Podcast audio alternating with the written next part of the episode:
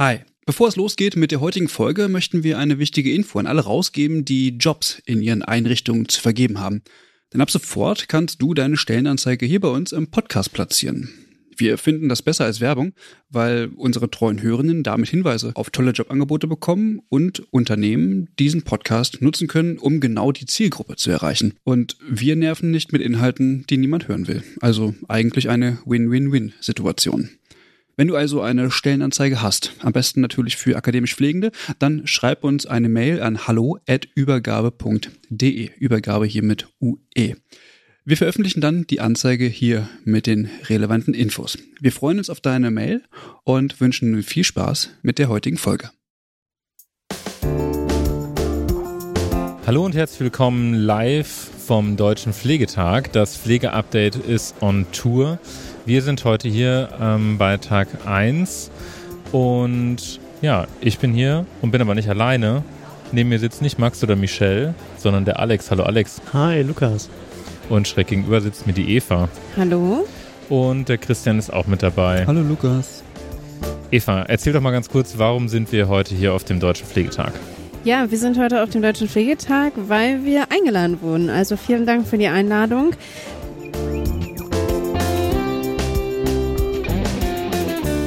Das ist ja schon fast zum Ritual geworden, dass wir hier daran teilnehmen und so ein bisschen Berichterstattung machen, weil ich glaube, es ist ganz cool, dass die Hörenden einen Einblick davon bekommen, die vielleicht auch nicht hier sind, aber auch an diejenigen, die hier sind und uns schon kräftig begrüßt haben, geht natürlich ein Gruß zurück. Äh, es ist ganz cool, hier zu sein, um auch einfach mal euch kennenzulernen, weil sonst sprechen wir immer nur in diese Mikros ähm, und deswegen ist es besonders cool, um einfach nochmal ja, in den Austausch zu kommen.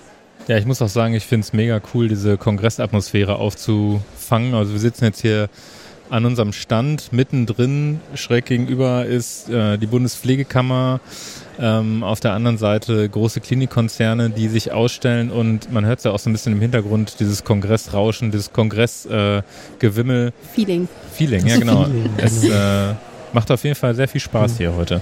Ja, man kann auch sagen, ähm, es ist wirklich eine schöne Atmosphäre. Ne? Also man spürt, die Leute sind motiviert, haben Lust, ähm, möchten diskutieren und ähm, ja, es ist wirklich eine schöne, schöne Veranstaltung. Ja. ja, unsere erste Gästin hat auch in ihrer Rede von einer ja, Aufbruchsstimmung genau. gesprochen. Genau. Das ist eigentlich eine ganz gute Überleitung, Alex. Genau, wollte ich gerade sagen. Also ähm, ja, ich freue mich sehr. Äh, euch unsere ähm, erste Gästin zu präsentieren und ähm, ich darf herzlich Frau äh, Christine Vogler die äh, Präsidentin des Deutschen Pflegerates ähm, begrüßen und ähm, freue mich sehr, dass sie sich die Zeit genommen hat und ähm, ja, mit uns ein, ein paar äh, schöne Worte zum äh, Start des Pflegekongresses gewechselt hat. Wir sind ja heute hier beim Deutschen Pflegetag und äh, wir dürfen jetzt die erste Gästin des Tages bei uns am Stand begrüßen, nämlich Christine Vogler, die Präsidentin des Deutschen Pflegerates. Herzlich willkommen. Ja, danke. Und Frau Vogler, Vielleicht fassen Sie noch mal kurz die wichtigsten Punkte Ihrer sehr inspirierenden ähm, Eröffnungsrede zusammen. Ja, so eine Rede hat ja irgendwie immer so einen Anspruch, ne? man will die Leute mitnehmen, man will das Thema begleiten und so. Und ähm, im Vorfeld habe ich auch gedacht, Mensch, ich kann doch nicht wieder dieselben Sachen erzählen wie im Vorjahr. Was machst du denn damit? Und ähm, deswegen kam ich auf die Idee, wirklich zu sagen, ähm, was, was mich immer so ärgert in der Pflege ist ja, dass wir immer so als mit Herz betitelt werden. Und da habe ich gedacht, kann man vielleicht diesen Begriff des Herzens äh, oder der Herzensprofession mal eine andere Dimension geben. Und da kam ich eben auf diesen Rhythmus des Herzschlages und dann war ich schon beim Rhythmus. Und dann habe ich gedacht, okay, ich arbeite mit dem Rhythmus, der ähm, der ja von allen verstanden wird und nehme diesen Herzschlag mit in diese Rede. Und dann entstand im Grunde die Situation, einfach nochmal kurz abzureißen, die vier Dinge, die wir immer nennen, Arbeitsbedingungen, Pflege, ähm, Autonomie, Handlungsautonomie, die strukturellen Bedingungen, also Pflegekammern und Pflegebildung ähm, kurz nochmal anzureizen und dann aber zu sagen, die Gesellschaft, wir brauchen einen anderen Zugang zur Gesellschaft, zu pflegenden Angehörigen, wir brauchen einen anderen, äh, einen anderen Umgang auch tatsächlich äh, mit der Situation mit uns selbst. Wie gehen wir mit uns um als Pflegeprofession? Wie entwickeln wir es weiter? Die Verantwortung der Profession, auch was die Kammern selbst angeht, um sie weiterzutreiben. Wir brauchen Ähm, wir müssen wachsam sein. Nochmal ganz deutlich die Warnung, wenn hier ähm, faschistische Bereiche in Deutschland aufwachsen und größer werden, dass man wirklich auch als Pflegeprofession die Aufgabe hat, vorbehaltslos jeden Menschen zu pflegen und es überhaupt gar nicht in Frage zu stellen. Und ähm, ja, und dann immer im Aufbruch zu sein, niemals aufgeben. Es ist einfach eine Situation, in der wir sind. Das gehört sich irgendwie nicht für die Pflegeprofession. Das gehört zum Beruf zu sagen, wir sind für die da, die Unterstützung brauchen. Ja, das ist so die Rede im Kurzformat. Ja, ich finde, das, was Sie gerade gesagt haben, diese Aufbruchsstimmung, die spürt man ähm, hier beim Deutschen Pflegetag. Nun kann ich für mich persönlich sagen, ich bin das mhm. erste Mal hier. Die anderen äh, in der Gruppe waren natürlich schon ein bisschen öfter da. Ähm, was spüren Sie jetzt auch heute äh, mit dem zehnjährigen Jubiläum? Was motiviert, inspiriert Sie persönlich immer wieder ähm, ja, beim Pflegetag zu sein, beziehungsweise sich auch für diese Berufsgruppe, für den Beruf ähm, zu engagieren? Also ich, ich finde ich bin total beeindruckt über die Stimmung, finde ich ganz ehrlich. Die, ähm, auch da ist es voll. Wir sind wirklich ganz zufrieden mit den teilnehmenden Zahlen. Und ähm, die, ähm, man merkt es auch hier, wenn die Türen aufgehen, die Veranstaltungen, die Workshops zu Ende sind, dann füllt es sich alles. Die Leute begegnen sich. Das ist auch einfach toll zu sehen, dass man über die Jahre und aber auch die jungen Kolleginnen, dass man Netzwerke geschaffen hat. Das ist großartig, finde ich. Und das erweckt hier zum Leben und ich konnte jetzt dadurch, dass ich heute natürlich jetzt schon viel unterwegs war, nicht so in den einzelnen Bereichen wirklich auch mich ähm, auf diese Diskussion einlassen. Aber ich erlebe überall, wo ich reinschaue, wirklich engagierte Kolleginnen, die eben Fragen stellen können. Und das kann man hier, das kann man hier beim Deutschen Pflegetag kann man die Dinge ansprechen, die einen bewegen. Und ähm, ja, und deswegen finde ich, also ich finde den Tag bis jetzt total gelungen. Ich freue mich auf morgen und heute Abend wird ja noch der Deutsche Pflegepreis verliehen. Das wird auch eine schöne Veranstaltung. Jetzt haben Sie ja angesprochen, äh, man kann Dinge ansprechen auf dem Deutschen Pflegetag. Mit Ihnen auf der Bühne direkt zu Beginn der Veranstaltung war der Gesundheitsminister Karl Lauterbach. Wie zufrieden sind Sie mit der Zusammenarbeit mit dem Minister? Jetzt mhm. ist ja so Halbzeit der Legislatur ungefähr. Würden Sie sagen, das ist noch ein bisschen ausbaufähig? Kann man, kann man ihn erreichen? Kann, kann die Pflege ihre, ähm, ja, ihre Man-Woman-Power sozusagen, die sie ja zahlenmäßig hat, auch politisch umsetzen? Mhm. Also ich erlebe so im Gesundheitssystem ein massives Bashing fast schon in viele Richtungen. Tatsächlich muss ich sagen, ähm, in die Richtung der Pflegenden selbst finde ich ihn aufgeschlossen. Ich finde auch die Dinge, die er sagt, durchaus vernünftig. Und man muss ja die Gesetzgebungsverfahren einfach anschauen, wie die laufen. Und wenn die, ähm, die Gesetze, die von der Grundlage her erstmal die Struktur haben, die sie haben, mit auch guten Ideen, dann auf dem Weg verwässert werden, weil wir eben als Pflegende in der Struktur nicht mitsprechen können, aber viele andere Lobbygruppen sehr viel stärker sind als wir, einfach durch die strukturelle ähm, Aufstellung im System ähm, verwässert das natürlich am Ende, so dass wir am Ende, wenn das Gesetz wie beim ähm, Pflegeunterstützungs- und Entlastungsgesetz ist, einfach nur sagen können, das ist hier kein weiter Wurf. Im Gegenteil, das ärgert einen fast so ein Stück weit. Und ähm, aber das hat äh, dieser Kurzschluss dann natürlich auf äh, den Bundesgesundheitsminister Lauterbach zu schließen, kann man machen aber es nutzt uns ja nichts. Also gestern die Apotheker, die sagen, der soll abgesetzt werden, dann kommt der nächste. Also wir müssen an diesem System was verändern und nicht ähm, sozusagen die beschimpfen, die, die dann zumindest ein Zeichen in unsere Richtung setzen und sagen, ich habe euch zumindest gesehen und äh, ich, äh, ich meine, er hat heute da oben gestanden und hat gesagt, er guckt sich die Heilkundenummer an. Ich habe das vorher noch nicht gehört. Ähm, und das ist zumindest eine Aussage und da weiß er ganz genau, dass man ihn da festnageln wird. Genau, Sie hatten ähm, eine schöne Diskussionsrunde auch mit Herrn Hecken vom ähm, GBA. Wie wichtig äh, finden Sie diesen, diesen Kontakt bzw. diese Chance, dass Pflege vielleicht erstmalig die, äh, ja, die Chance hat, sich an den Tisch mitzusetzen vom GBA? Wie ist so Ihre Einschätzung dazu? Mhm. Also Herr Hecken hat wirklich Interesse daran, dass die pflegerische Profession da reinwandert, weil er auch merkt, dass wir eigentlich diese Qualitätssicht und diese pflegerische Versorgungssicht, das ist ja eigentlich sein Thema. Ja, also äh, zu sagen, Qualitätskriterien aufzustellen. Ähm, die Problematik ist einfach, wenn so lapidar gesagt wird, die Pflege muss an den GBA-Tisch, ja, natürlich, aber wir können ohne Strukturen da gar nicht ran. Mit wem sollen wir das denn bearbeiten, äh, mit was wir da hingehen? Wir brauchen im Hintergrund Referentinnen, die uns dazu arbeiten Wir haben ja jetzt das erste Mal wirklich die Möglichkeit, durch ein paar Bundesgelder auch Referentinnen anzustellen und wir merken, was das alleine für ein Benefit ist in der Tiefe und in der Quantität auch an dessen, was wir produzieren können.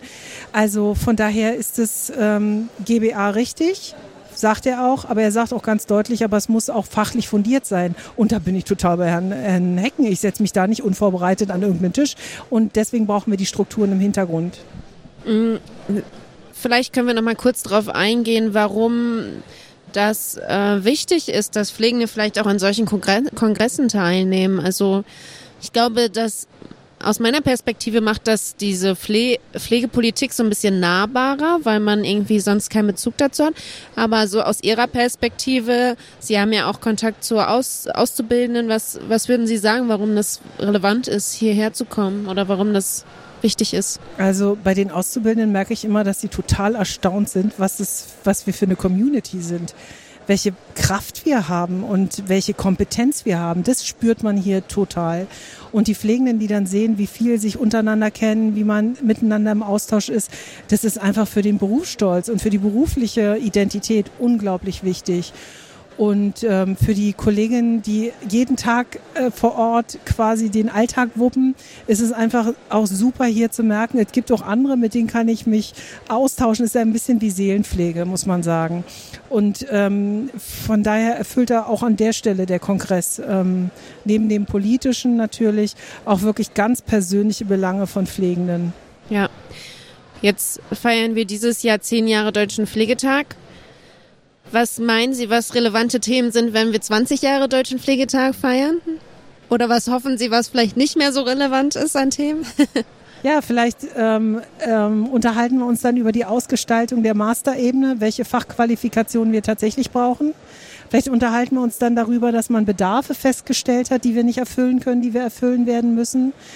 Ähm, ich hoffe, da, dass wir uns ähm, darüber wirklich auch auseinandersetzen, wie es den Menschen in Deutschland geht, dass wir mit den Angehörigen Sessions zusammen machen, mit den pflegenden Angehörigen, dass wir uns über neue Strukturen im Gesundheitswesen, die neu aufgesetzt sind, äh, konstruktiv auseinandersetzen, Finanzierung, vielleicht ein neues Finanzierungssystem. Also, dass wir wirklich in einem anderen Kosmos an Versorgung angekommen sind und diesen neuen Kosmos, dass wir den miteinander diskutieren. In zehn Jahren muss es so sein, weil sonst wird es keinen deutschen Pflegetag mehr geben, weil es keine Pflege mehr geben wird. Das muss man einfach langsam mal laut so aussprechen. Wenn wir das System nicht verändern, wird Versorgung nur noch irgendwie gemacht. Ja. Herr Lauterbach hat gesagt, er sieht für die Pflege eine positive Zukunft. Hm. Was sind Ihre Gedanken dazu, aus, wenn er das aus seiner Perspektive so sagt? Da hat ja der Saal auch so ein bisschen gelächelt. Ja, ja genau, ich sag das mal so, das so, ähm, so, sie haben eine großartige Zukunft vor sich. Und das ist natürlich ähm, das kommt natürlich, kann total falsch ankommen. Das verstehe ich auch, weil wenn mhm. man äh, jeden Morgen guckt, äh, was muss ich wieder weglassen, damit den, ich den Tag überlebe, ist natürlich so, sie werden eine großartige Zukunft haben, nicht so eine schöne Ansage. Aber ich glaube wirklich, der Blick geht bei ihm weiter, weil er eine Vorstellung hat, was Pflege leisten kann mhm. und welche Kompetenz Pflege hat. Das erlebe ich zumindest in, in den Gesprächen mit ihm. Ja. Und ich glaube, da guckt er hin. Und deswegen habe ich ähm, habe ich für diese Aussage zumindest ein großes Verständnis. Okay, ja, wir werden da auch gleich nochmal im Laufe der Folge reinhören. Ähm, aber ich glaube, es ging ihm auch so in Richtung Vorbehaltsaufgaben, was Sie ja jetzt auch schon angesprochen haben. Mich würde nochmal interessieren, was ähm, kann der Besucher nochmal so an dem, an dem morgigen Tag erwarten an spannenden Themen? Ja, wir haben ja in allen, äh, in allen Slots nochmal äh, Dinge dabei. Also Digitalisierung wird nochmal ein Thema, Bildung ist nochmal ein Thema. Wir haben auch schöne Slots, also ein, also wir sind nur schöne Slots, aber ein Feierslot. Ähm, der DNQP ist ja letztes Jahr 30 geworden. Da freue ich mich auch schon drauf, ähm, weil das natürlich wirklich ähm, großartig ist. Da werde ich morgen auch nochmal ein paar schöne Sachen zu sagen. Und ansonsten wirklich ähm, alle Themen, die im Grunde heute auch dran waren, nochmal mit anderen Perspektiven. Also es lohnt sich morgen genauso wie heute. Was geben Sie vielleicht als Abschlussfrage ähm, den Kolleginnen und Kollegen mit für das nächste Jahr bis zum nächsten Deutschen Pflegetag? Also ich würde gerne einfach die, die äh, so motiviert sind, ermuntern, das äh, in die Felder reinzutragen, in den Teams das anzusprechen, ähm, wenn man was bewegen will, sich zusammenzuschließen, Verbündete zu suchen und weiß ich nicht, ähm, was auch immer ein Tipp ist, ist wirklich zu den, ähm, auch in den Ländern, ne, zu den Wahlbüros der Leute aus den Parteien zu gehen und zu sagen, ich brauche mal hier einen Termin, da kriegt man nämlich Termine und sagen, ich bin hier Pflegefachperson und ich möchte gerne eine Pflegekammer haben oder ich möchte gerne was anderes haben oder in meiner Region fehlt oder ich brauche das und das. Und ich kann einfach nur sagen, die Erfahrung ist, dass die Politikerinnen total dankbar sind, weil die lernen die Leute kennen, die hören, was da los ist und die nehmen das mit. Und dann erlebe ich, dass so eine Einzelbeispiele manchmal über Jahre transportiert werden als Beispiel, warum man Veränderungen angeben soll. Also selbst ein kleines Gespräch kann eine große Wirkung haben. Da glaube ich wirklich an den Schmetterling, der auf der anderen Seite der Weltkugel den Orkan auslöst. Den kriegt man dann nicht selber mit, aber zumindest hat man ihn initiiert. Also von daher weitermachen, Verbünde schaffen, Motivation mitnehmen. Das ist eigentlich so das, was ich allen hier wünsche, die hier sind. Ja, vielen Dank, Frau Vogler. Sehr gerne. Vielen, vielen Dank. Dank. Ja, das fand ich nochmal ganz spannend, dass wir mit Frau Vogler sprechen konnten. Die hat das ja alles nochmal so ein bisschen eingeordnet und auch eine Zukunftsperspektive gegeben. Und um auf das Thema Zukunft zu sprechen zu kommen, hat der Gesundheitsminister Karl Lauterbach heute auch eine Rede gehalten und hat in diesem Zusammenhang gesagt, dass der Pflege eine positive Zukunft bevorsteht. Und nach seiner Rede war sein Aufenthalt sehr begrenzt zeitlich. Ja, wir, haben, wir, haben, versucht, äh, eine Stimme einzufangen. Äh, ich genau. wurde tatsächlich abgeblockt von den Personenschützern, aber genau. äh, Eva ist hartnäckig geblieben. Ja, und wir haben äh, zumindest äh, ihn nochmal zur Rede ge gestellt, weil als er ähm, in seiner Rede von einer positiven Zukunft der Pflege gesprochen hat, kam so ein leichtes Schmunzeln, sage ich mal, ähm, positiv ausgedrückt, aus den Reihen der Zuhörenden.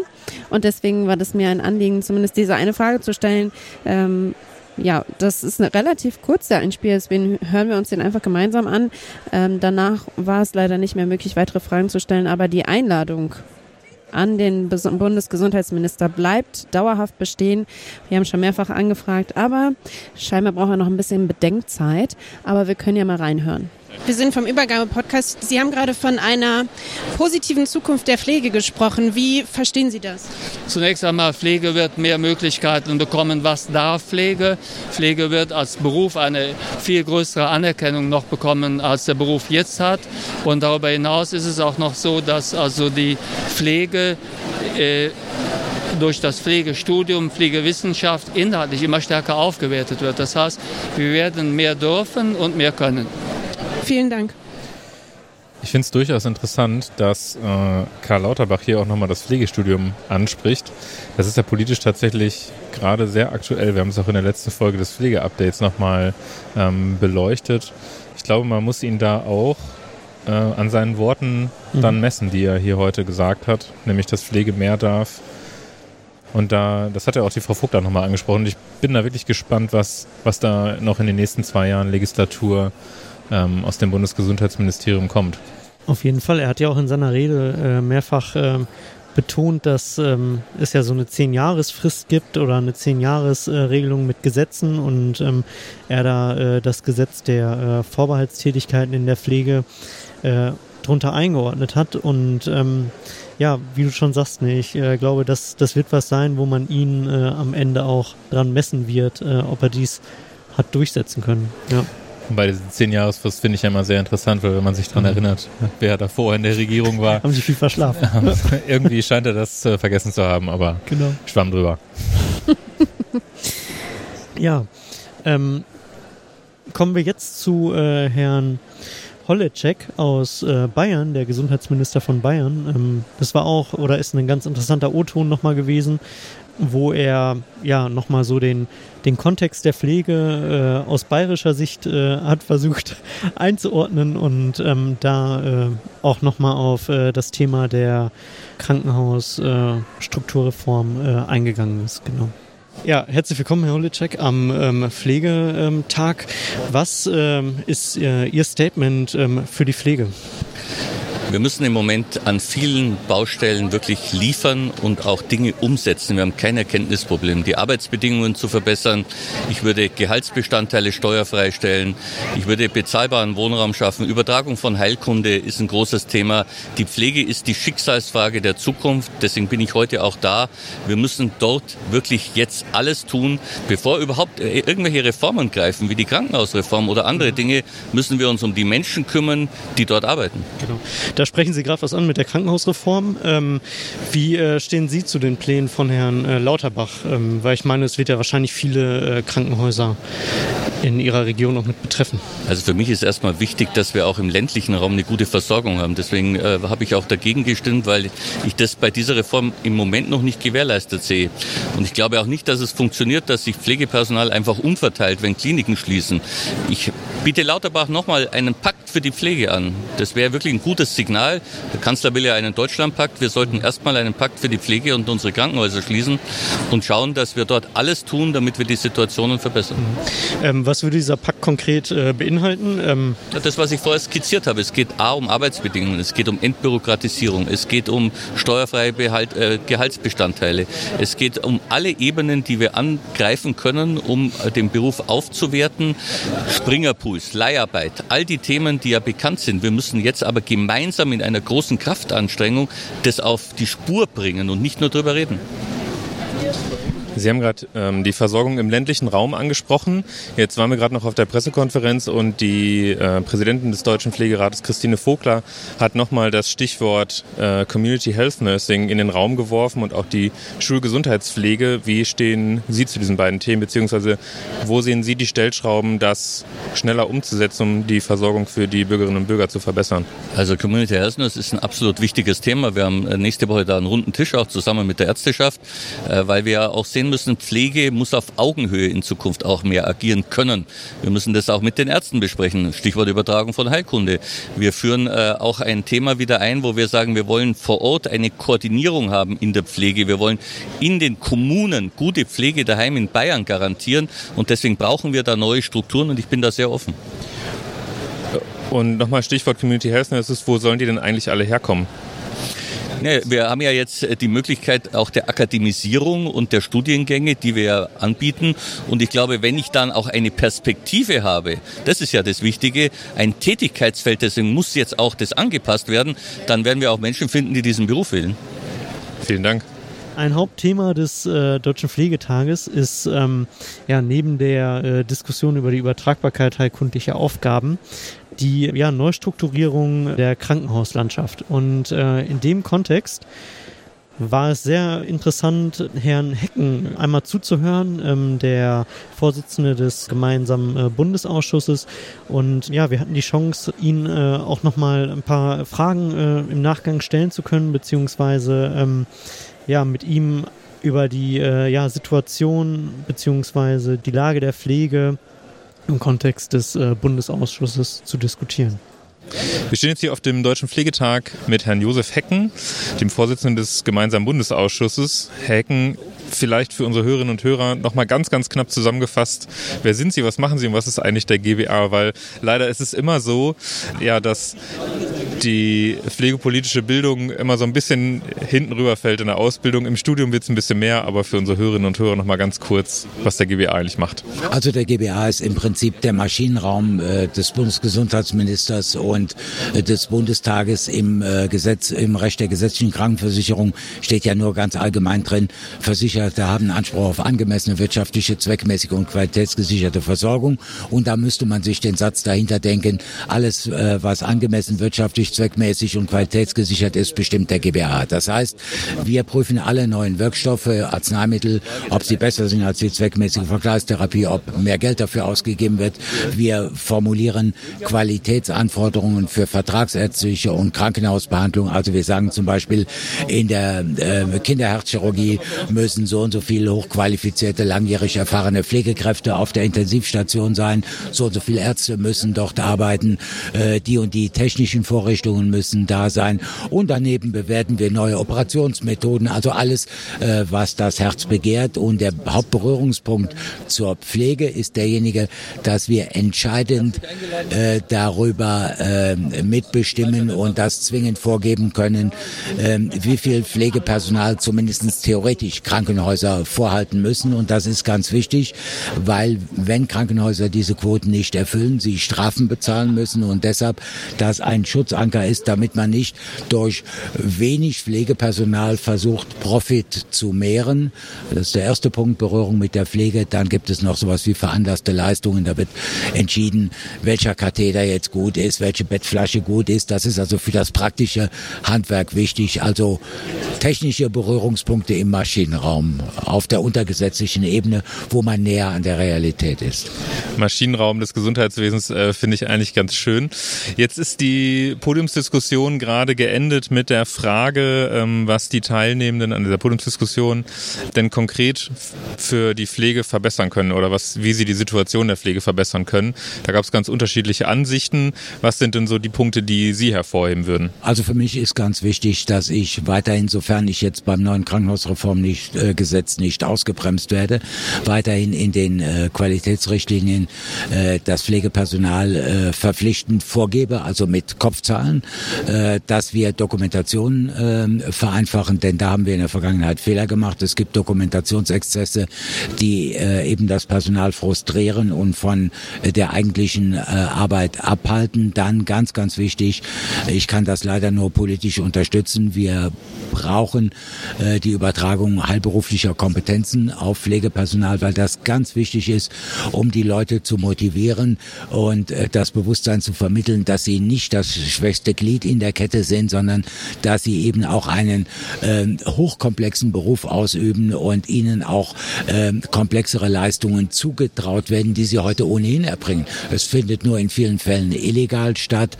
Äh, das sind die äh, drei zentralen Punkte. Der äh, weitere Punkt ist, dass ich unterstütze äh, das Bestreben auf ähm, äh, Einrichtung von bundesweiten Pflegekammern, weil das für die politische Wahrnehmung äh, ganz wichtig ist. Man muss kraftvoll mit einer Stimme auftreten, sonst wird man nicht gehört. Wer nicht laut schreit, wird nicht gehört.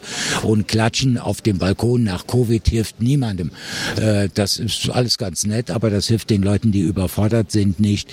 Letzter Punkt bei mir im GBA, weil wir der Maschinenraum sind, ist die Erkenntnis äh, gereift, dass Pflege eben für das Gelingen von Behandlungen im ambulanten wie im stationären Setting äh, ganz entscheidend ist. Also in vielen Fällen ist Pflege wesentlich wichtiger als ärztliche Behandlungsbestandteile und deshalb unterstütze ich den Deutschen Pflegerat, der im Augenblick dafür kämpft, ähm, ein Mitberatungsrecht im gemeinsamen Bundesausschuss zu bekommen. Das heißt, auf Augenhöhe mit äh, den anderen bereits seit Jahrtausenden dort sitzenden Granden äh, dann eben auch mitdiskutieren zu können. Bislang war das so ein bisschen unstrukturiert. Sie hatten auch nicht die personellen Kapazitäten. Deshalb will ich auch eine Geschäftsstelle für die Pflege bezahlen, damit sie auch wirklich adäquat bei den Millionen Vorlagen, die bei mir durchlaufen, ihre Interessen dann am Ende des Tages auch äh, zu bringen können. Jetzt haben Sie schon so ein bisschen meine nächste Frage beantwortet, nämlich warum ist denn Pflege als größte, als größte Berufsgruppe im Gesundheitswesen nicht mit im Maschinenraum des Gesundheitswesens. Ähm, soweit ich mich erinnere, steht ein Mitspracherecht im GBA bzw. Stärkung des Deutschen Pflegerates auch im Koalitionsvertrag. Ähm, was können Sie denn da in Aussicht stellen? Was, wie nehmen Sie das wahr im politischen Alltag? Wie weit fortgeschritten sind diese Pläne? Also ähm, äh, wieso ist die Pflege heute nicht vertreten?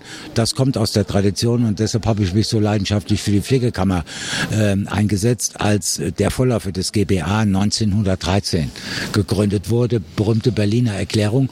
Äh, da war Pflege ein Hilfsberuf. Da hat man die Pflege nicht wahrgenommen. Der Herr Professor kam mit goldenen Knöpfen, aber was war Pflege? Äh, und das ist natürlich im heutigen Versorgungskontext etwas ganz anderes. Und bei mir sind eben abgebildet, tradiert so die klassischen Leistungserbringer, die Krankenhäuser, die Doktor, Doctors, die Zahnärzte ähm, und das Bewusstsein, dass eben, ich hatte es bereits gesagt, Pflege zum Gelingen einer Behandlung ganz, ganz elementare Anteile äh, zu leisten hat und eine hohe Bedeutung hat, das ist so allmählich gewachsen. Äh, der Koalitionsvertrag wird umgesetzt. Äh, BMG hat schon mal den Entwurf äh, eines Gesetzes vor einigen Wochen rundgeschickt, in dem eben ein formales Mitberatungsrecht und eine Ausstattung, äh, damit sie das auch wahrnehmen können, mit einer Geschäftsstelle, die ich dann zu bezahlen habe, äh, vorgesehen ist. Und da sehe ich im Augenblick auch keine politischen Widerstände. Also ich war bei mehreren Anhörungen im Deutschen Bundestag und da haben sich alle äh, flammend für eine Einbeziehung äh, der Pflege dann eben ausgesprochen. Also vor diesem Hintergrund wird das äh, zum Selbstläufer werden. Jetzt haben Sie eben während der Podiumsdiskussion ein, ich nenne es mal ein bisschen Kritik geäußert am Bundesgesundheitsminister. Ähm, Sie haben das Stichwort Gesundheitskioske und Community Health Nurses in den Raum geworfen. Da wurden Sie so ein bisschen gebremst, ähm, jetzt nicht noch ein neues Fass aus, aufzumachen von der Moderatorin. Aber wir nehmen dieses Fass natürlich gerne äh, in die Hand und Sie dürfen das gerne noch mal ein bisschen ausführen, was da genau Ihr Kritikpunkt war. Der, der, der Punkt war ja, dass vorangegangen eine ähm, äh, Repräsentantin der Pflege aus Bayern gesagt hat, es gibt äh, ganz tolle Konzepte, Community Health Nurses mit bestimmten auch sozialen Aufgaben auszustatten, was den Beruf ja auch attraktiver macht, was äh, eigentlich auch die Versorgungsrealität abbildet und dafür steht kein Geld zur Verfügung und da steht nichts im Gesetz. Und dem habe ich zugestimmt. Ich sehe im Innovationsfonds, äh, den ich auch noch verwalte, äh, wo wir im Jahr 200 Millionen ausgeben, um neue Versorgungsformen zu erproben, dass wir da super Projekte hatten. Die werden aber vom Bundesminister für Gesundheit nicht in Gesetzeskraft erhoben. Ich hatte aber dann ein Projekt, das war ein Gesundheitskiosk, in dem, äh, bevor ich krank werde, so niedrigschwellige Beratung stattfindet. Dafür werden jetzt mehrere hundert Millionen äh, ausgegeben und da war meine Frage, die so ein bisschen kritisch war, äh, schon die Kritik, das habe ich auch schon öffentlich gesagt, wieso gebe ich das Geld für die Gesundheitskioske aus, die sicher auch gut, richtig, wichtig sind, wenn ich an anderer Stelle ähm, eben Dinge habe, die wesentlich besser, wesentlich wichtiger, wesentlich richtiger wäre, die ich dann eben nicht finanzieren kann.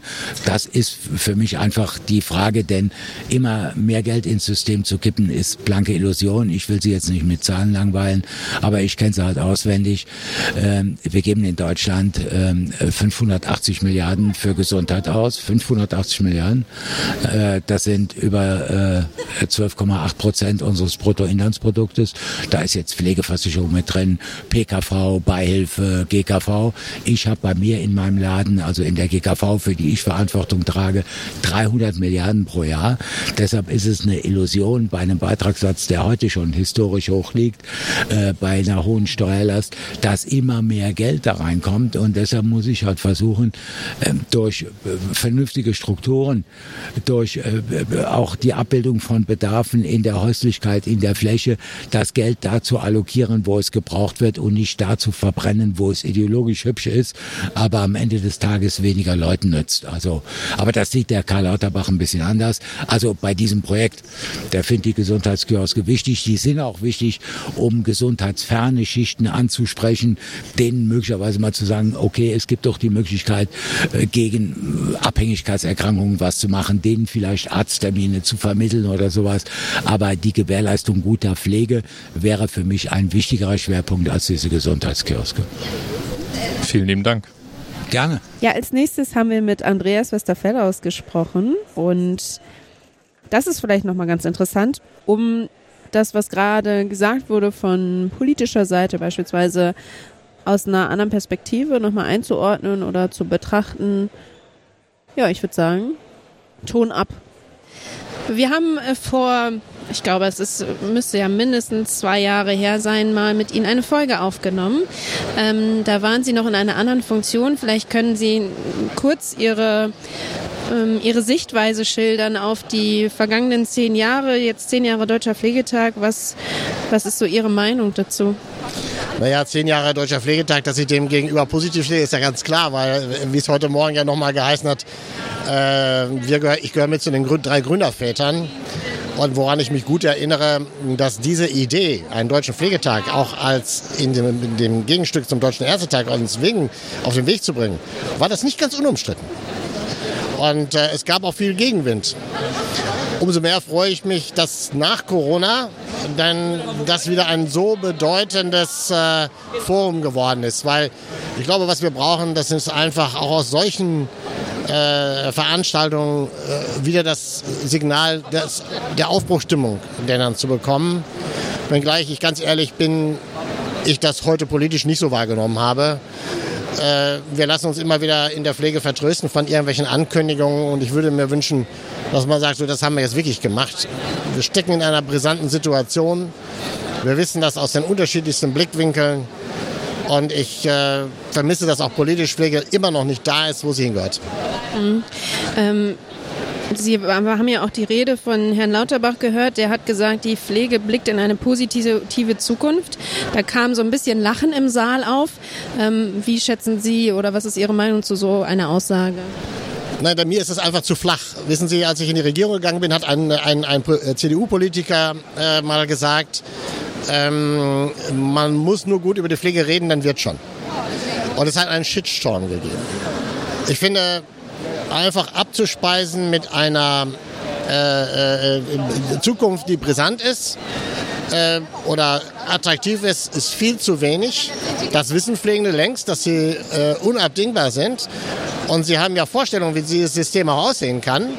Aber Politik ist in der Verantwortung, dafür die Rahmenbedingungen zu schaffen. Und davon sehe ich uns weit entfernt. Jetzt ist es natürlich auch wichtig, dass die Politik oder die politischen Entscheidungsträger auch irgendwie einen Ansprechpartner haben in Bezug auf die Pflege. Ähm, Thema Pflegekammer in Deutschland ist so ein bisschen stockend, beziehungsweise immer mal wieder zwei Schritte vor, ein Schritt zurück. Ähm, wie blicken Sie auf dieses Thema? Naja, ich bin ja seit vielen, vielen Jahren massiver Befürworter äh, der, der Kammern. Äh, selbst der damalige Gesundheitsminister Jens Spahn hat auf einer großen Veranstaltung im Deutschen Pflegetag gesagt, nehmt eure Geschicke selbst in die Hand. Ich meine, wie viele auf Aufforderungen brauchen wir noch aus der Politik? Und das betrübt mich schon, dass die Berufsgruppe, ein großer Teil der Berufsgruppe zwar vieles kritisiert, auch zu Recht kritisiert, aber dann, wenn es darum geht, äh, selbstgestalterisch, selbstverantwortlich auch im Rahmen von äh, Selbstverwaltung einzutreten, dann dafür sorgt, dass viele Dinge auch wieder rückabgewickelt werden, dann habe ich ein anderes Verständnis von einer professionellen Pflegepolitik. Also wer nicht mitgestaltet und nur kritisiert, der wird damit auch keinen Erfolg haben in diesem doch Lobbyisten-System geprägten System, in dem wir uns befinden. Der Minister hat ja eben kurz angesprochen, was gestern bei den Apothekern los war. Äh, ich meine, da wird sich eine, ein, ein, da wird sich ein Forum etablieren, die das, was er da vorgestellt hat, zunichte macht, weil sie eine Machtposition darstellen. Und das ist, vermisse ich in der Pflege nach wie vor. Willenskundgebung ist das eine. Pflegeverbände ist natürlich ein wichtiger Punkt, aber wenn ich durchsetzen will, brauche ich Selbstverwaltung. Und dann brauche ich natürlich auch eine, eine vernünftige Stellung in der Politik. Und es gab eine Partei und einen Minister vor der Bundestagswahl, der jetzigen, die jetzige Bundesregierung gefordert hat. Eine Pflegebevollmächtigte, eine Pflegebevollmächtigte gehört in die, in die, in die, in die Kanzlei, in das Bundeskanzleramt mit einer eigenen Stimme, mit einem eigenen Durchsetzungsvermögen. Dann hätten wir eine Staatsministerin und einen Staatsminister gehabt, der das eigenständig machen kann als Pendant zu, zur, zur, zur Bundesregierung. Das wäre was geworden. Diese politische Macht brauchen wir einfach. Und wenn solange das nicht ist, ist es einfach auch für Politik, sich davon zu stellen. Ja, ich meine, wir haben Veränderungen in der Energiepolitik, in der Umweltpolitik immer dann, wenn die Menschen sagen, nee, das wollen wir so nicht. Und wenn der Druck auf Politik nicht erhöht wird und wenn ein für die flachen Aussagen ein Gesundheitsminister heute Morgen nicht ausgepfiffen wird, denn dann hätte morgen in der Zeitung gestanden, wie vielleicht beim Deutschen Ärztetag, der Gesundheitsminister wurde auf dem Deutschen Pflegetag für das, was er geleistet hat, ausgepfiffen. Und dann hätte man Augenmerk drauf können. Und so geht man mit dem Gefühl, naja, eigentlich habe ich doch bis jetzt alles gut gemacht. Nein, eben nicht. Man hat auch irgendwie so ein bisschen den Eindruck, wenn man so drüber nachdenkt, ich habe manchmal das Gefühl, ähm, es passiert nicht so viel in der Pflege. ich weiß aber nicht, ob das an mir liegt, weil ich in der falschen Bubble bin oder das nicht gut kommuniziert wird. Aber ist das so auch Ihr Eindruck, dass, dass da nicht genug passiert im Moment? Das kann ich zu 100 Prozent äh, äh, teilen. Nein, es passiert definitiv in der Pflegepolitik außer Ankündigungsversuchen nicht. Was wollen wir denn noch? Wir haben immer mehr Einrichtungen, die in die Insolvenz gehen. Werden immer mehr Pflegebedürftige werden, werden abge ausgewiesen von stationären Langzeitpflegeeinrichtungen in der häuslichen Pflege. Wir wissen, dass wir einen Fachkräftemangel haben in den Krankenhäusern und so weiter und so fort. Wartetermine nehmen zu. Was wollen wir denn noch machen? Wir wissen, dass die geburtenstarken Jahrgänge jetzt irgendwann mal in die Pflege Pflegebedürftigkeit kommen. Wir erhöhen Tarife für der, der Finanzierung, ohne Probleme zu lösen und an die Prozesse zu gehen. Worauf warten wir denn noch? Und das alles passiert nicht. Und die Tage hat jemand geschrieben, man müsste eigentlich den Bundesgesundheitsminister wegen Unterlassung verklagen. Das, was da passiert, das ist ein Armutszeugnis. Pflege spielt keine Rolle. Und wenn Herr Lindner sagt, wir, wir, wir, wir äh, kürzen pauschal, auch in den Aufgaben des Gesundheitsministeriums, ja, was glauben Sie denn, wo da gekürzt wird? Ja, nicht, nicht bei fachlichen Diskussionen. ja. Nein, das ist, äh, ich will keine, keine, keine, keine ähm, wie heißt es, keine Depression verteilen. Also der Schlüssel liegt in zwei Dingen. Pflege muss ganz anders aktiv werden, ganz anders. Und sie muss lernen, sich diese Gesellschaft zum Partner zu machen. Weil die Menschen merken ja schon längst, da läuft doch total was schief. Und da geht es nicht immer einfach um mehr Geld für die Pflegenden. Es geht einfach um Versorgungssicherheit. Und die steht zurzeit scheinbar ganz hinten an. Und ähm, da sich einfach davon zu stellen und sagen, das sind Sachen, die sind zehn Jahre liegen geblieben. Lieber Herr Lauterbach, Sie waren die letzten zehn Jahre immer dabei, auch im Gesundheitsausschuss und auch in der Bundesregierung. Und jetzt zu sagen, das ist mir zu billig, das ist letzten zehn Jahre liegen geblieben, das machen wir jetzt. Nee. Wir haben jetzt noch, wir sind in der Hälfte der Legislaturperiode. Wenn wir nicht zu viel erwarten, werden wir auch nicht zu sehr enttäuscht. Sehr gut. Gutes Abschlusswort. Wir wünschen Ihnen alles Gute und vielen Dank nochmal für Ihren Einsatz. Ja, danke. Ne? Okay. Neben den spannenden Vorträgen, äh, denen wir beigewohnt haben, sind wir auch ein bisschen über die Ausstellungsfläche äh, geschlendert und haben versucht, ja, Stimmen einzufangen. Und direkt am Eingang des Deutschen Pflegetages war der Stand des Bochumer Bundes und Eva und ich haben mal geschaut, was da bei der Gewerkschaft eigentlich so los ist. Yes. Wir stehen hier am Stand äh, des Bochumer Bundes und mit mir steht hier die Mira. Mira, wer bist du? Was machst du? Magst du dich einmal kurz vorstellen? Gerne. Ich bin Gesundheits- und Krankenpflegekraft. Ich bin im, aktuell in der Charité angestellt auf einer DBT-Station und arbeite seit 2017 als examinierte Kraft. Habe dazu noch ähm, eine Traumapädagogik-Weiterbildung und äh, genau, bin seit, ich glaube, drei Jahren beim Bochumer Bund inaktives Mitglied lange gewesen und jetzt seit, boah, ich glaube, vier, fünf Monaten ganz frisch aktives Mitglied, genau. Sehr cool. Und für unsere Hörerinnen und Hörer, kannst du vielleicht noch mal ganz kurz zusammenfassen, was ist eigentlich der Bochumer Bund und warum seid ihr so wichtig und welche Rolle wollt ihr in Zukunft spielen? Ja, sehr gerne. Genau, der Bochumer Bund ist die einzige Pflegegewerkschaft in Deutschland. Unser Fokus, wie der Name schon sagt, liegt ganz klar auf dem Beruf der Pflege. Da natürlich alle mit einbegriffen, also auch Pflegehelfer, alle, die in irgendeiner Form was mit Pflege zu tun haben, ähm, sind darunter vereint. Wir haben äh, Forderungen aufgestellt und wir wollen quasi gucken, dass wir sowohl unsere Arbeitsumstände als auch unsere finanziellen Sachen natürlich, also wir wollen Bruttogehalt erhöht haben, angepasst an unsere Arbeit. Wir wollen selbstständig arbeiten können und selbstständig agieren können, ähm, im interdisziplinären Team auch auf Augenhöhe erscheinen. Wir sind immer mehr Richtung Akademisierung. Das wollen wir natürlich auch weiter voranbringen und wollen gucken, dass wir ähm, unsere, unseren Beruf zur Profession einfach auch in allen anderen Bereichen äh, so festlegen können, dass andere Leute das sehen und auch anerkennen und wir das natürlich auch leben können. Jetzt muss man ja als Gewerkschaft im Endeffekt immer an Tarifverhandlungen teilnehmen. Äh, ich lese hier auf eurem Zettel 4.500 Euro Brutto-Einstiegsgehalt für ähm, Pflegekräfte. Würde ich jetzt erstmal sagen, finde ich super. Mhm, ich auch. ähm, was denkst du, wie lange brauchst du was, bis sowas umgesetzt wird? Oder wo ist eine gute Möglichkeit, vielleicht auch als Bochumer Bund anzusetzen? Ähm, ich denke primär, also ich kann jetzt keinen genauen Zeitraum nennen, wie lange das braucht, aber ich finde einfach, was wichtig ist, der Fokus, dass wir viele brauchen, ähm, damit wir das Ziel erreichen können. Und gerade bei Tarifverhandlungen und so gibt es ja viele Grundlagen. Wir wollen versuchen, das so schnell wie möglich, aber natürlich auch so gut wie möglich, also qualitativ hochwertig machen. Dementsprechend wird es wahrscheinlich noch ein bisschen Zeit in Anspruch nehmen. Auch am Bochumer Bundstand ist der Markus bin Bundesvorsitzender vom Bochumer Bund. Der Bochumer Bund fordert ja 4.500 brutto Einstiegsgehalt für Pflegekräfte und ähm, wir vom Übergabepodcast und die Hörerinnen und Hörer fragen uns natürlich, a, wann haben wir die 4.500 Euro ähm, und wo gibt es sie zuerst? Also äh, wann wir sie haben, kann ich nicht sagen, aber wir hatten ja schon mal 4000, die haben wir heute auch noch nicht. Ja. Und es liegt natürlich daran, dass äh, die Organisation einfach noch zu gering ist. Wir müssen sehen, wir sind die größte Berufsgruppe im Gesundheitswesen und wir haben jetzt mit dem Bochumer Bund die Chance, eine eigene Gewerkschaft an den Start zu bringen und eben auch tarifmächtig zu machen. Ähm, der Marburger Bund ist die zweitgrößte Gruppe im, Berufs-, äh, im Gesundheitswesen. Die Ärzte, die haben schon eine eigene Gewerkschaft und dann können wir natürlich auch durchsetzen. Wenn äh, der Bochumer Bund wirklich fähig und mächtig wichtig wird, ist es einfach so, dass an uns niemand mehr vorbeikommen kann. Und äh, daran arbeiten wir. Mich würde noch mal ganz kurz interessieren, ähm, das Thema Pflegekammer. Wie, wie seht ihr euch da in diesem Zusammenhang? Ähm, schließt sich ja nicht aus. Sollte er ein Miteinander sein oder wie seht ihr das?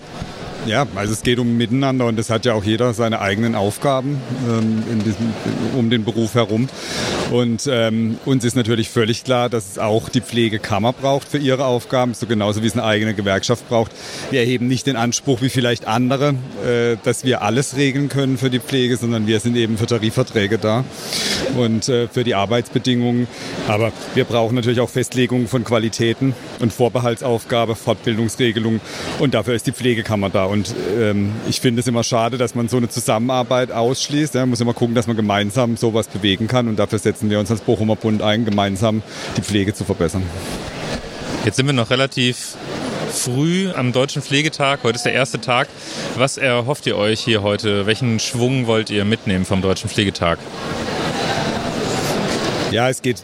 Also ich hab, war vorhin bei der Eröffnungsrede und ich fand das schon ganz beeindruckend, weil ich finde, die Tonlage hat sich ein bisschen geändert. Ähm, wir kommen so wirklich in dieses Selbstbewusstsein rein, was wir eigentlich schon Jahre hätten entwickeln können, weil wir es uns leisten können, dieses Selbstbewusstsein zu haben.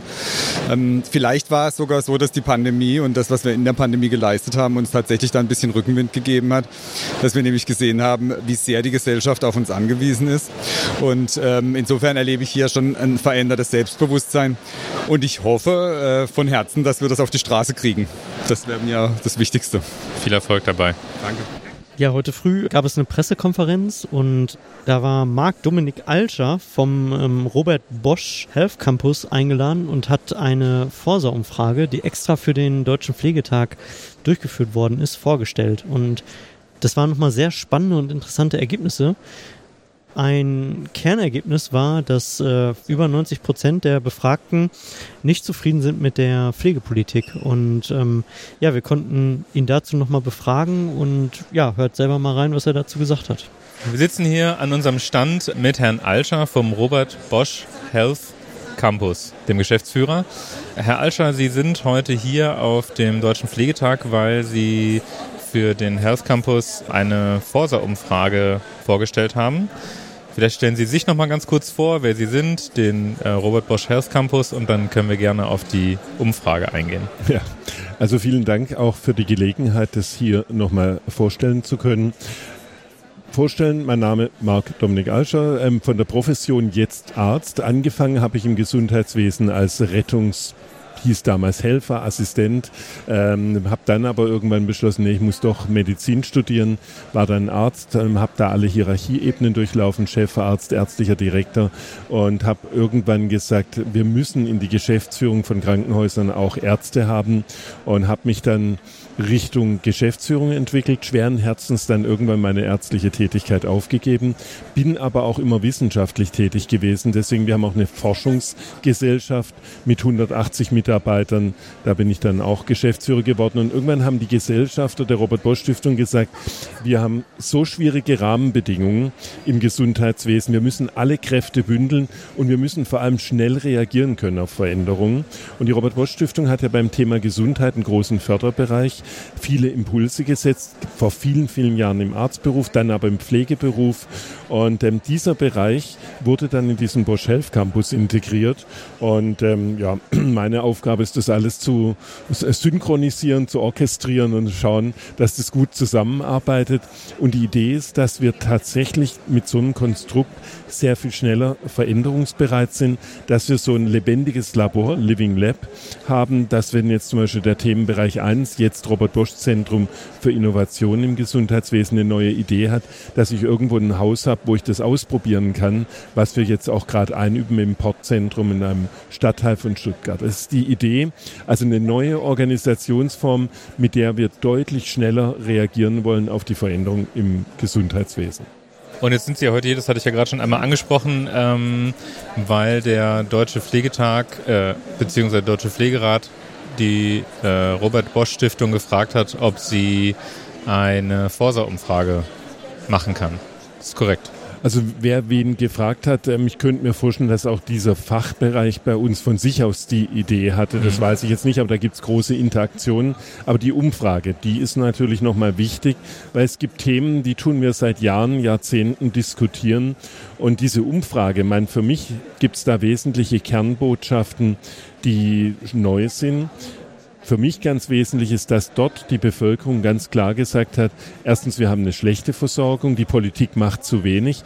Aber der zweite Punkt ist ja, dass die weit überwiegende Mehrheit der Befragten mittlerweile bereit ist, dass Versorgungsthemen, die früher ganz klassisch beim Hausarzt waren, jetzt auch im Bereich Pflege akzeptiert würden und nicht nur akzeptiert würden, auch begrüßt würden, immerhin knapp drei Viertel.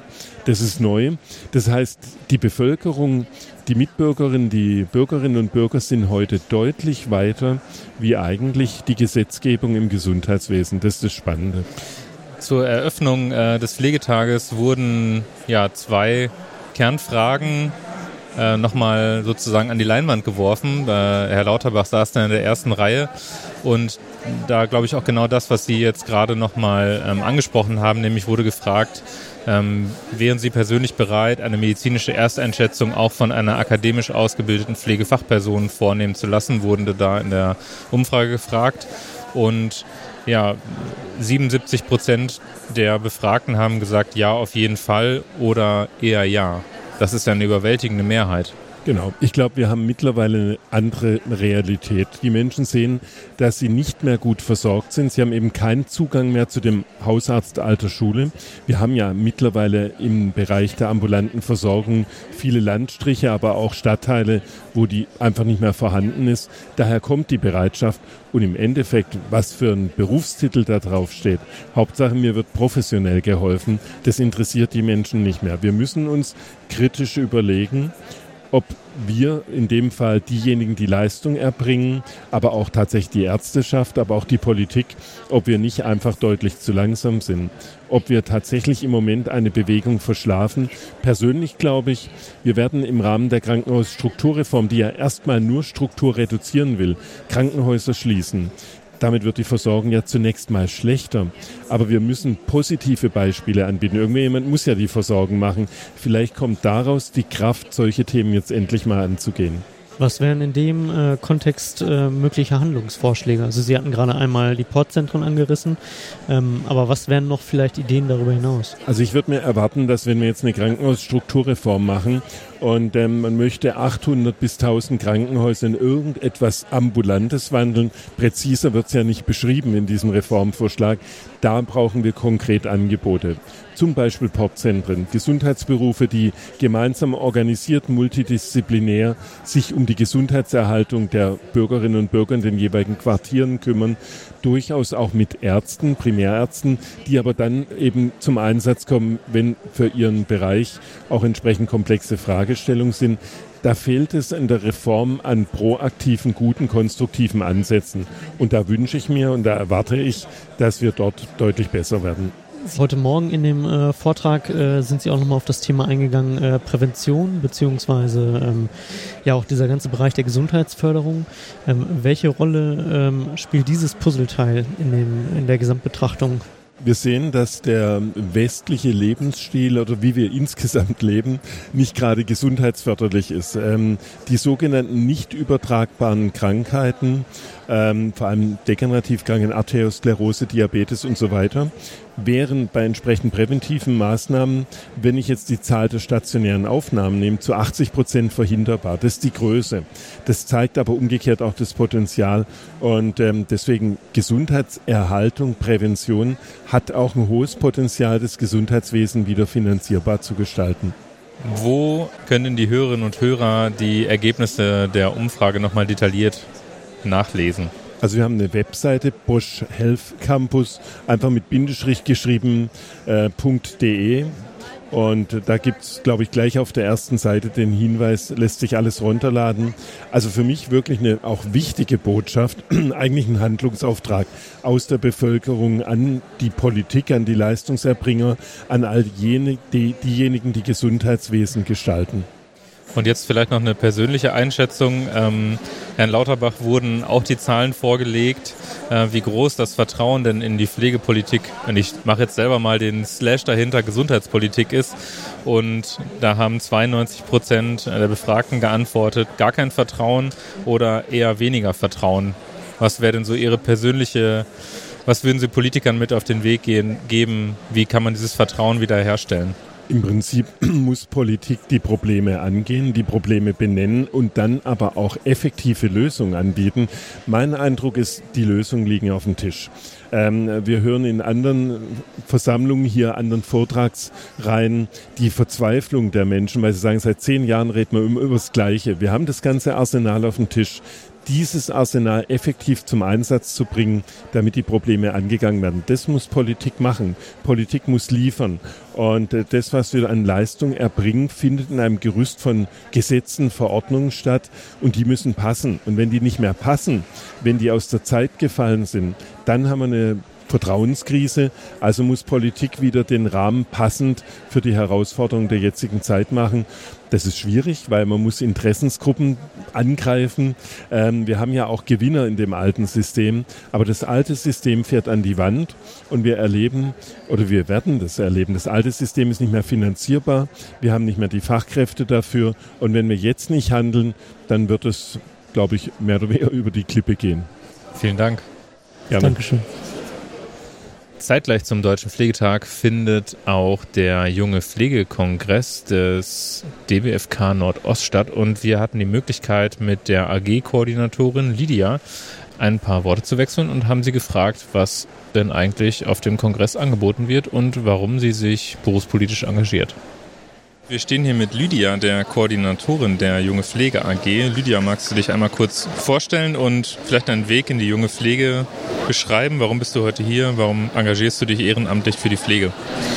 Genau, hi, ich bin Lydia, äh, ich bin Gesundheits- und Krankenpflegerin, bin jetzt im Berufseinstieg im Grunde jetzt seit knapp einem Jahr, äh, habe davor meine Ausbildung gemacht und ähm, tatsächlich ja, bin ich so ein bisschen ja, durch berufspolitischen Unterricht auch äh, damals in der Ausbildung darauf gekommen, dass es den DBFK gibt und die junge Pflege. Ähm, habe aber tatsächlich auch relativ am Ende meiner Ausbildung ziemlich viel ähm, über Podcast gehört, tatsächlich auch den Übergabe-Podcast. Ähm, Was denn sonst? ja, ähm, genau. Und äh, fand es sehr interessant, dass es so viele verschiedene Perspektiven gibt, irgendwie, dass man sich engagieren kann, dass es eine Gruppe gibt an jungen Leuten, die Lust haben, was zu bewirken und zu verändern. Genau. Und dann bin ich seit Anfang des Jahres mit in die Gruppe äh, in Nordost eben in Berlin. Ja, cool. Und wir haben gesehen, euer Kongress trägt den Titel Gepflegte Zukunft. Was wollt ihr damit ausdrücken? Ähm, ja, Zukunft ist eben so ein Thema, was irgendwie sehr groß ist, gerade für uns, weil wir noch lange in diesem Beruf bleiben wollen, weil man aber auch weiß, irgendwie es kommen viele Krisen noch auf einen zu. Also ähm, sowohl innerhalb die, der Pflege eben der demografische Wandel, aber natürlich auch so Sachen wie Klimakrise oder ja so Pandemien, die noch mit reinspielen und ähm, die Lage wird immer drastischer. Aber gleichzeitig ähm, gibt es auch super coole Zukunftsperspektiven im Sinne der Wissenschaft Wissenschaft. Also es gibt ähm, wirklich viele Leute, äh, in die ich auch zum Beispiel persönlich irgendwie raufschaue und denke, wow, was haben die alles geleistet? Es kommen jetzt neue Studiengänge irgendwie dazu und man merkt so, Leute fangen an zu verstehen, es, ist, es braucht Wissenschaft und es braucht ähm, irgendwie Entwicklung in der Pflege und das ist super cool. Und da wollen wir eben auch einmal positiv in die Zukunft gucken und ähm, verschiedene Themen äh, stärken, die schon immer relevant waren. Also wie zum Beispiel gerade hatten wir eine Session zur Praxisanleitung, die ähm, eben auch schon in den letzten Jahren irgendwie besser geworden ist, aber wo klar ist, da muss noch viel kommen. Oder wir haben gleich noch mal ein Gespräch mit Leuten, die ähm, ja zum Beispiel einer Community Health Nurse und Schulgesundheitspflegenden, ähm, um da zu sehen, okay, was sind die Perspektiven, die wir in der Zukunft haben. Jetzt hast du die Möglichkeit, ähm, über unseren Podcast vielleicht auch junge Pflegende zu erreichen. Was möchtest du denen mit auf den Weg geben? Beziehungsweise, wenn die jetzt durch deine Schilderungen Lust bekommen haben, sich zu engagieren, wo kann man das eigentlich machen? Also kommt gerne vorbei. Ähm, also ich bin ja in Nordost, aber es gibt auch in jedem Teil von Deutschland, also es gibt so vier Teile im DBFK, der jungen Pflege, ähm, wo ihr gerne mal zukommen, dazukommen könnt. Es gibt einen Instagram-Kanal, ähm, DBFK Junge Pflege, wo ihr euch, den ihr finden könnt oder einfach auch auf der Website oder so. genau, da sind dann meistens auch AG-Treffen oder so, wo ihr einfach hinzukommen könnt oder uns anschreiben könnt. Also kommt gerne vorbei. Ähm, genau, und ähm, ja, wenn euch Sachen stören im Beruf, dann seid ihr bei uns eigentlich richtig, weil es gibt viele Sachen, äh, die man mitbewirken da verändern kann, selbst wenn es nur im kleinen Rahmen ist und selbst wenn es nur der Austausch irgendwie dazu ist. Aber es macht großen Spaß. Vielen Dank dir. Neben den bisherigen Eindrücken haben wir auch mit Moritz Krebs gesprochen, der beim DNKP arbeitet. Und wir hören mal rein, was er dazu sagt, dass das DNKP dieses Jahr eine kleine Feier hier veranstaltet, und zwar eine Geburtstagsfeier. Herzlich willkommen, Moritz. Hallo. Vielleicht äh, stellst du dich einmal kurz vor und ähm, ja, erzählst ein bisschen was zum Jubiläum vom DNKP. Ja, gerne. Ja, vielen Dank, dass ich hier was ähm, erzählen darf. Genau, ja, ich bin Moritz, bin ähm, Krankenpfleger von Hause aus. Ich habe hier sogar in Berlin meine Ausbildung gemacht im Humboldt-Krankenhaus in Reinickendorf. Und ähm, genau, irgendwann habe ich Pflegewissenschaft studiert in Osnabrück und bin dann als Studi beim DNKP gelandet und ja, dann irgendwie hat sich das so weiterentwickelt. Ähm, und bin inzwischen schon relativ, also über zehn Jahre mit Unterbrechungen äh, tätig und begleite halt Projekte zur Entwicklung, Aktualisierung und ein weiterer Schwerpunkt ist das ein Weiterbildungsprogramm zur Arbeit mit Expertenstandards, wo wir eben die Kollegen und Kolleginnen in der Praxis unterstützen wollen, mit dem Standard oder mit den Standards zu arbeiten, das praxisorientiert, pragmatisch umzusetzen.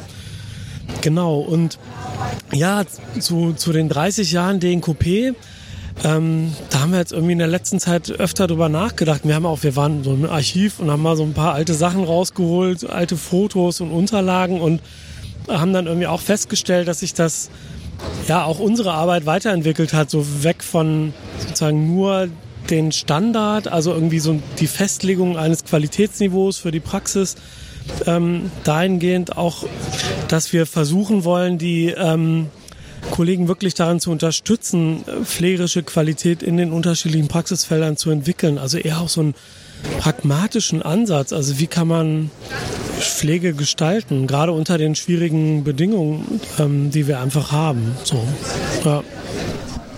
Okay, ja, es klingt, äh, klingt sehr spannend. Ähm, die Expertenstandards, die sind, ich würde mal sagen, ja schon relativ gut eigentlich oder flächendeckend in der Pflege angekommen. Ne? Ähm, wo siehst du denn so aus der Entwicklerperspektive eigentlich vielleicht noch mehr Bedarf oder Baustellen eher? Auf jeden Fall ähm, in der Anwendung der Instrumente, weil äh, die sind halt, wenn man sich die anguckt, wenn Pfleger Moritz sich so ein Ding anguckt, dann ist das erstmal nicht so selbsterklärend. Dann fragt er sich auch, was wollen die, was wollen die mir eigentlich sagen und wie kann, kann mich das in meiner pflegerischen Arbeit unterstützen? Und ich glaube, da, äh, da sehe ich schon noch einen großen Handlungsbedarf ähm, da die Kolleginnen und Kollegen wirklich konkret zu unterstützen, also wie man damit arbeiten kann, also wie man sie verstehen kann oder wie man sie auch verstehen sollte, was eigentlich, welche Idee und Haltung auch dahinter steckt und wie sich damit ähm, gut und ja pragmatisch arbeiten lässt. So, da versuchen wir in der Richtung, versuchen wir ähm, im Bereich der Bildung, also in der äh, Weiterbildung ähm, auch ja, uns weiterzuentwickeln oder auch ein zusätzliches Angebot zu schaffen, weil ich glaube, da ist das eine ganz gute Stellschraube, ähm, um, um da mehr Unterstützung zu leisten. So, ja. Okay, super. Ja, vielen Dank für das Interview. Gerne. Und ähm, ja, wir freuen uns auf eure äh, Feier, glaube ich, am Freitag nochmal, auf die Jubiläumsfeier. Genau, kommt auf jeden Fall vorbei. Es gibt auch Sekt. Alles klar, vielen Dank. Lukas, wir waren auch beim Stand der Bundeswehr. Das ist richtig. Wir haben uns informiert, ähm, ja, ob es auch noch weitere Berufsfelder gibt, in denen Pflegekräfte arbeiten können. Und ich finde auch immer, also ich persönlich kann mir immer nicht so richtig vorstellen, was Pflegekräfte bei der Bundeswehr eigentlich genau machen. Aber du hast da, glaube ich, die richtigen Fragen gestellt, Eva. Natürlich immer. Ton ab. Ich ähm, stehe jetzt gerade hier bei dem Stand der Bundeswehr. Ähm, mögen Sie sich einmal vorstellen? Ja, hallo, äh, mein Name ist äh, Thorsten Berg, ich bin Stabsfeldwebel und Karriereberater und äh, wir vertreten hier heute auf der Messe die Bundeswehr. Ah ja, okay. Ähm, der, die Bundeswehr ist ja auch ein potenzieller Arbeitgeber für Pflegekräfte. Was kann man denn als Pflegekraft bei der Bundeswehr machen? Ja, also wir haben hier zwei Einstiegsbereiche. Einmal im Zivilen als Pflegekraft in einem unserer Bundeswehrkrankenhäuser oder militärisch als äh, Krankenpflegefeldwebel mit dem Beruf als Soldat oder Soldatin eingesetzt werden. Okay, und ähm, in den Bundeswehrkrankenhäusern ähm, gibt es da irgendwelche Spezialisierungen, die jetzt sich ähm, verändern oder die sich unterscheiden zu anderen Krankenhäusern? Muss man da irgendwas beachten, wenn man da arbeiten möchte oder ähnliches? Nein, also gerade im zivilen Bereich ist es ein reiner Pflegeberuf und äh, führt dort die Pflege durch. Der Unterschied im Militärischen ist natürlich, dass der militärische Krankenpfleger in erster Linie Soldat ist und eben auch die Bereitschaft haben muss, zum Beispiel in Auslandseinsätzen teilzunehmen, ähm, auch an der Waffe ausgebildet wird, weil er eben Soldat ist. Mhm, okay.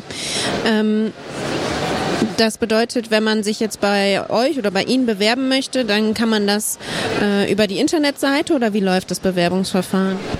Ja, richtig, über die Internetseite. Es gibt viele Wege, uns zu finden. Wir haben eine Hotline mit einem Kommunikationscenter in Stuttgart. Die vergeben Termine deutschlandweit.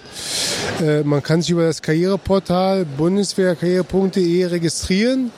Dann äh, wird man vom nächstgelegenen Karrierebüro, Beratungsbüro angeschrieben, angerufen. Ein Termin wird vereinbart und dann führen wir eine individuelle Karriereberatung durch, wo wir auch auf die Vorstellungen und Interessen des Einzelnen oder der Einzelnen eingehen.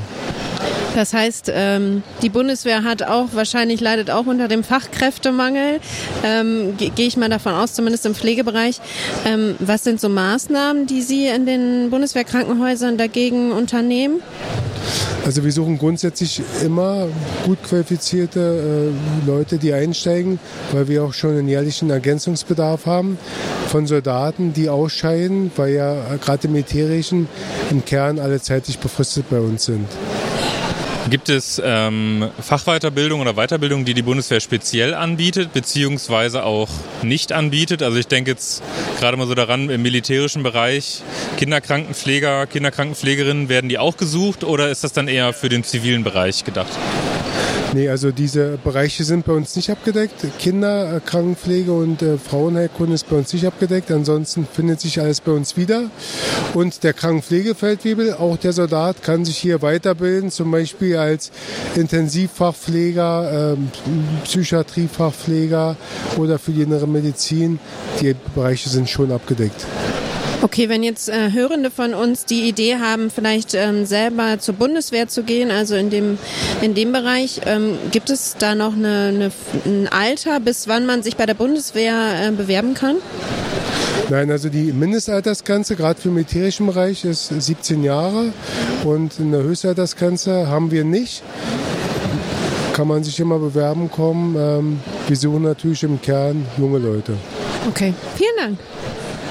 Ja, das waren ganz schön viele Eindrücke vom ersten Tag ähm, des Deutschen Pflegetages.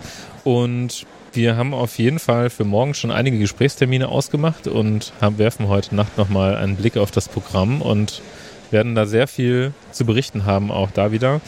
Und die letzten Worte, würde ich sagen, gehören dem Aldair, den haben wir getroffen. Und ja, einfach mal Ton ab. Lieben Gruß an dieser Stelle. Vielleicht stellst du dich einmal kurz vor und ähm, was sind so deine Erwartungen für heute? Ja, ich bin Alter hier, ich komme aus Hannover. Für mich ist das okay. Und ähm, ehrlich gesagt habe ich gar nicht so viele Erwartungen. Ich lasse einfach alles auf mich einwirken und hoffe einfach ein paar Inspirationen für meinen Berufsalltag, aber letztendlich auch für meine Interessen ähm, in der Pflegeforschung mitzunehmen letztendlich. Ähm, aus, welchem, aus welchem Feld kommst du oder was machst du? Magst du da vielleicht was zu sagen? Ja, also ich bin aktuell als Pflegepädagoge angestellt an einer Pflegefachschule in Hannover und ähm, studiere aber gleichzeitig noch einen Masterstudiengang Gesundheits- und Pflegewissenschaften äh, an der Martin-Luther-Universität in Halle. Warst du schon mal auf dem Pflegetag oder ist es heute dein erstes Mal? Das erste Mal auf jeden Fall. aber ich bin auf jeden Fall super gespannt. Ich freue mich. Ich freue mich auch, dass mein Arbeitgeber das bezahlt. also Grüße da raus auf jeden Fall. Und äh, ja, ich freue mich auf jeden Fall sehr hier zu sein auf jeden Fall. Cool, danke dir.